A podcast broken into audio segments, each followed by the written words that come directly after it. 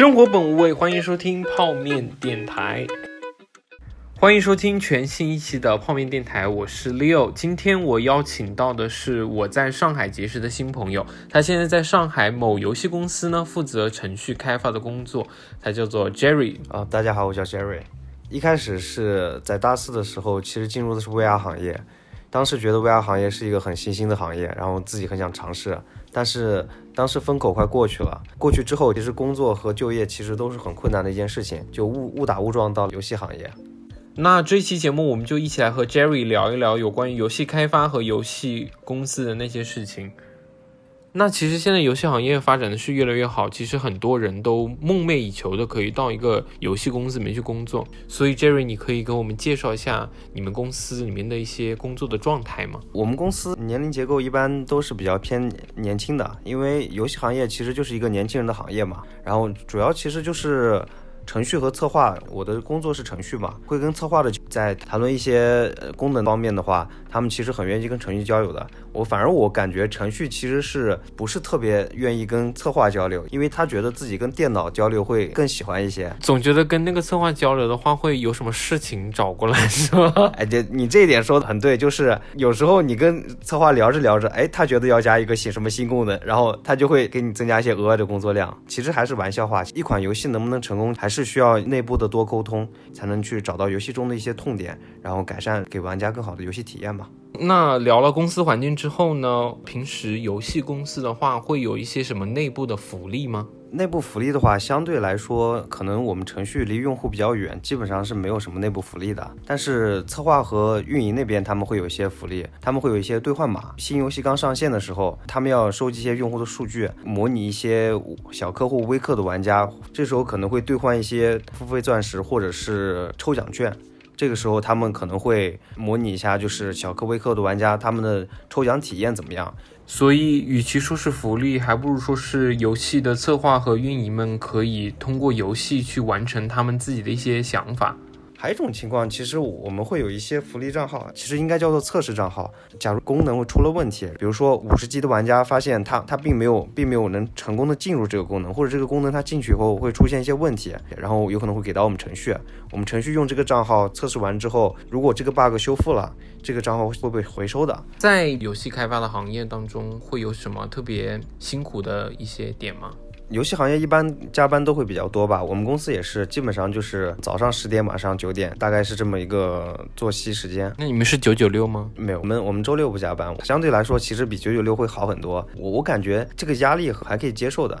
因为毕竟现在还是挺年轻的，工作下来其实没有感觉到压力很大。但是有时候会有突发情况，前几天上线了一个新版本的情况下，突然发现就是线上玩家会出现一个比较重大的 bug，策划发现确实是有这个问题的话，有可能会会让我们程序紧急把这个问题修掉。假如这个时候加班的时间的话，就留下来，然后去修相应的 bug。如果发现这个 bug 比较棘手的话，有可能整个项目组都会留下来，先优先把这个 bug 解决了。当天晚上就要测试成功，然后重新打 patch 上去。打 patch 是什么意思？打 patch 其实就是修复补丁，就是我们常说的热补丁是吗？啊，对，更新上去把这个问题给解决掉，不需要停服，就悄无声息的就把这个事情给弄完了。如果是服务器问题的话，是通过秒断，你会感觉一瞬间你的网络连不上了。服务器修好之后，有可能会。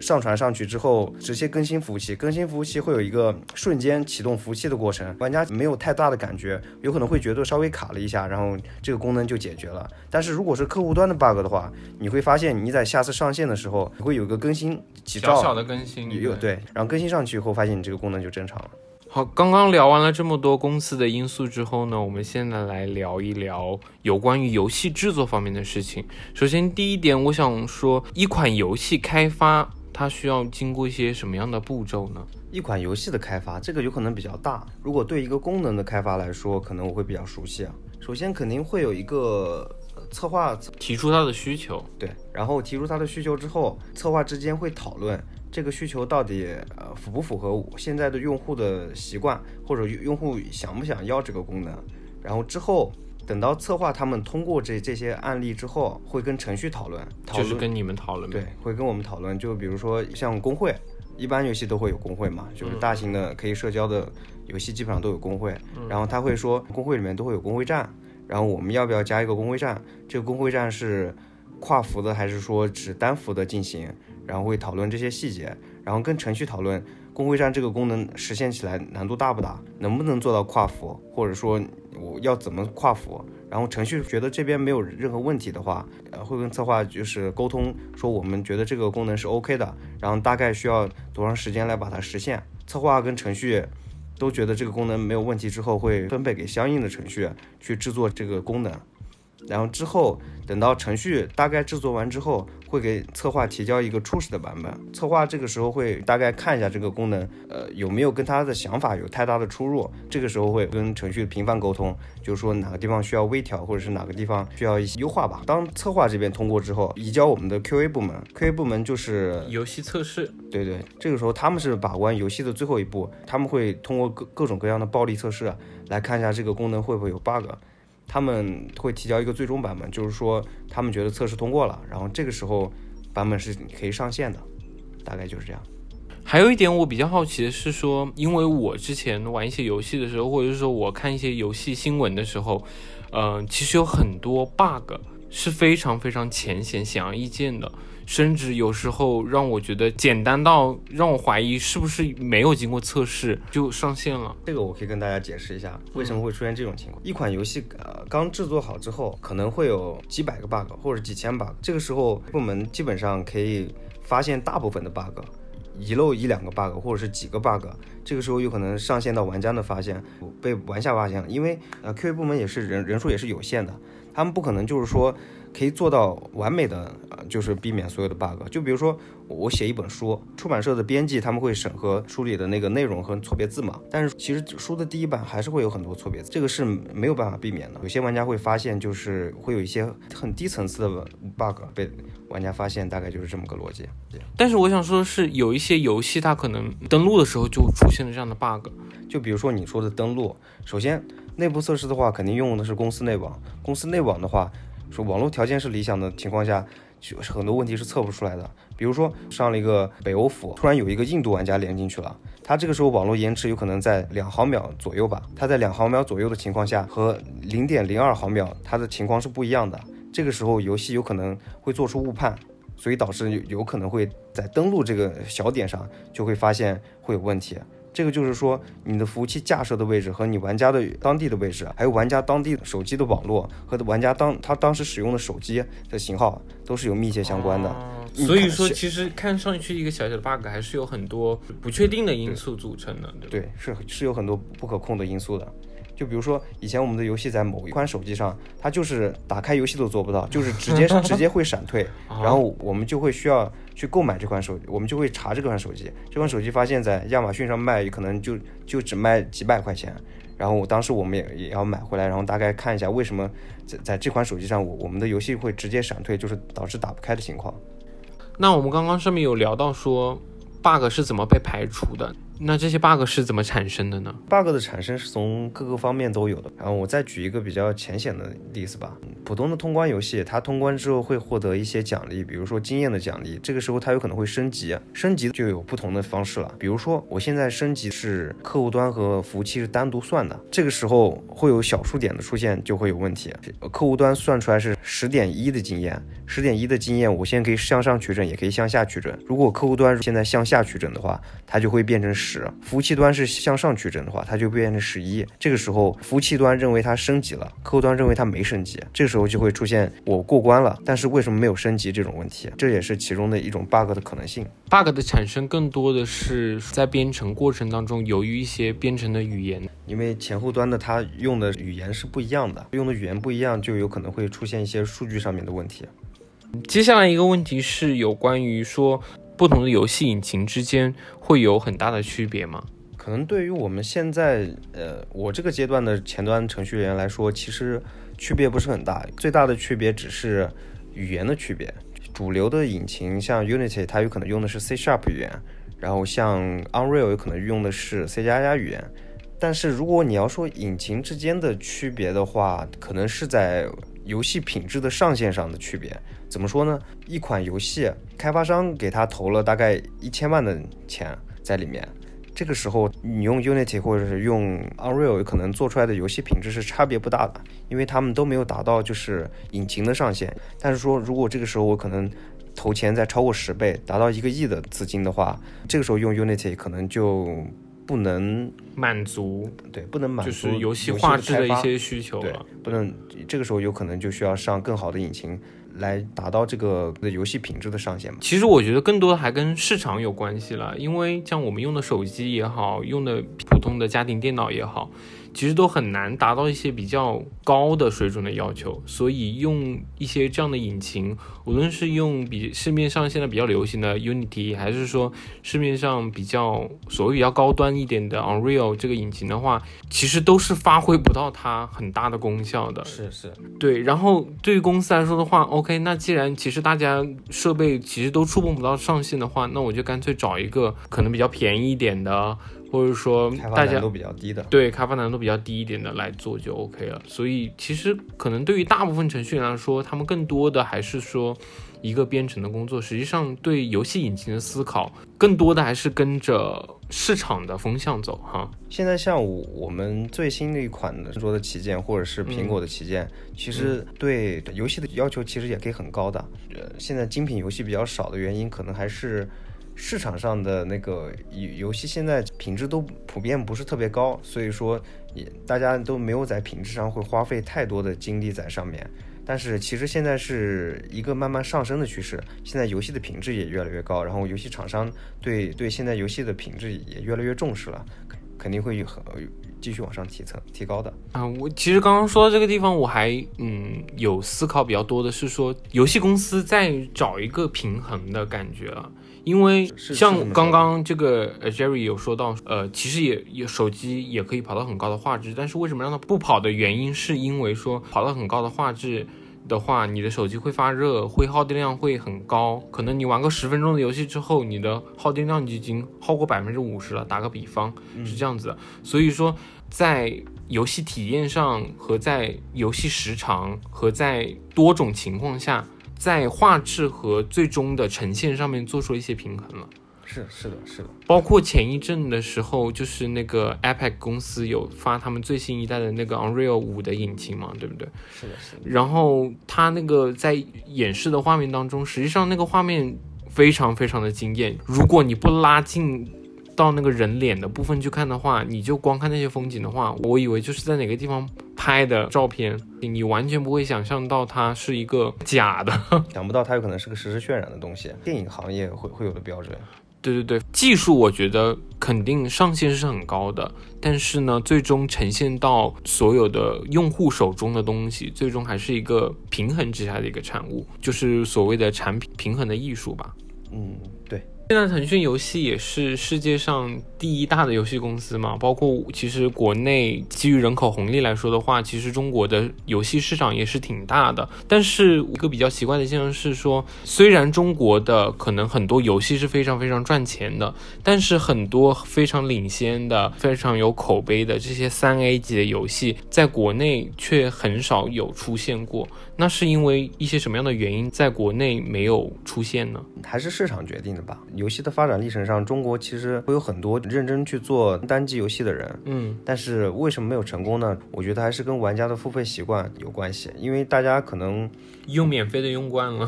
花一百多块钱或者几百块钱去去为一个单机游戏就是花这么大的价钱，盗版的成本也很很低的嘛，啊，大家可能会倾向于购买盗版。不过现在其实。购买单机的那个氛围其实已经很好了。你像最近这这两年比较火的，像 PUBG 这种游戏，其实单机的销售量已经很大了嘛。技术层面上来说的话，技术层面上其实也也是有很大困难。像三 A 大作，它其实你还是前面说的游戏品质上会有很大的差距，跟那个普通游戏。嗯，然后它的投入也非常大。前面说的是环境的情况，也跟投资的环境有关。我是一个老板，对你如果我在中国做了一投资了一千万进去，然后这个销量只有一百万的话，那我肯定一开始就不会投了。对，所以连干脆这个影子也没有了。是我有一个亿，然后投资三 A 游戏的话，可能会收不回本。这个时候他宁愿去投十个一千万的项目，然后反而有可能会有一个爆款出来。刚刚又想到一点，可能是还跟研发的周期有关，因为三 A 大作的研发周期一般都是很长的，很很多的投资方是不愿意花那么大的价钱。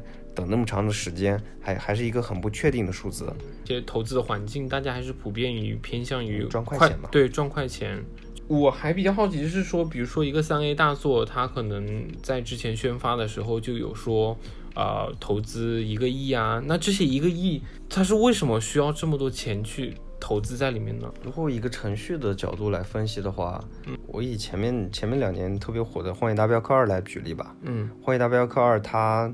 它比《战神四》就是同年发售的《战神四》啊，就是呃那个资金资金耗费就是大了好几个量级嘛。啊，嗯，为什么呢？其实开发的时候对花了好几倍是吧？对它它其实很大的一部分资金是投在画质上面，它的画质确实很棒，而且它加了很多的细节在里面。嗯，这这些细节可能是其他游戏里面不会加的，但是它会把这些加进去，这些都是需要人工成本来制作的。就是实际上花更多的钱，你在一个游戏世界里面呈现出来的东西，实际上也是成比例增加的，对不对？对。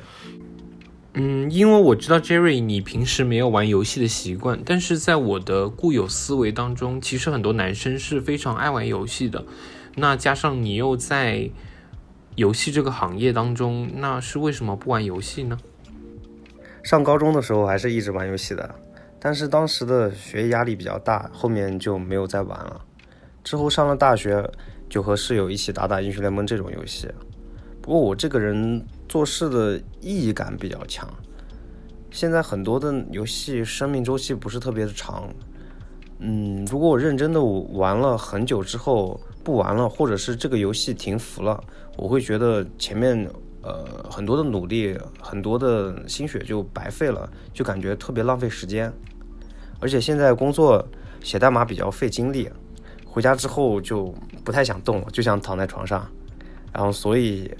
总的来说，我现在不是说完全不玩，只是相对于工作之前玩的比较少了吧。那我想问一下 Jerry，你现在做程序已经做了一年多了，那你有没有考虑过说换一个岗位，可能是做游戏的策划这个方向呢？呃，我应该是不考虑的。首先是因为隔行如隔山，嗯，程序和策划的工作是截然不同的。其次呢，我觉得程序可能在技术成长方面是有一个很明确的路径的，只要你付出一定的努力，你是会得到收获的。然后我比较喜欢这种确定的感觉。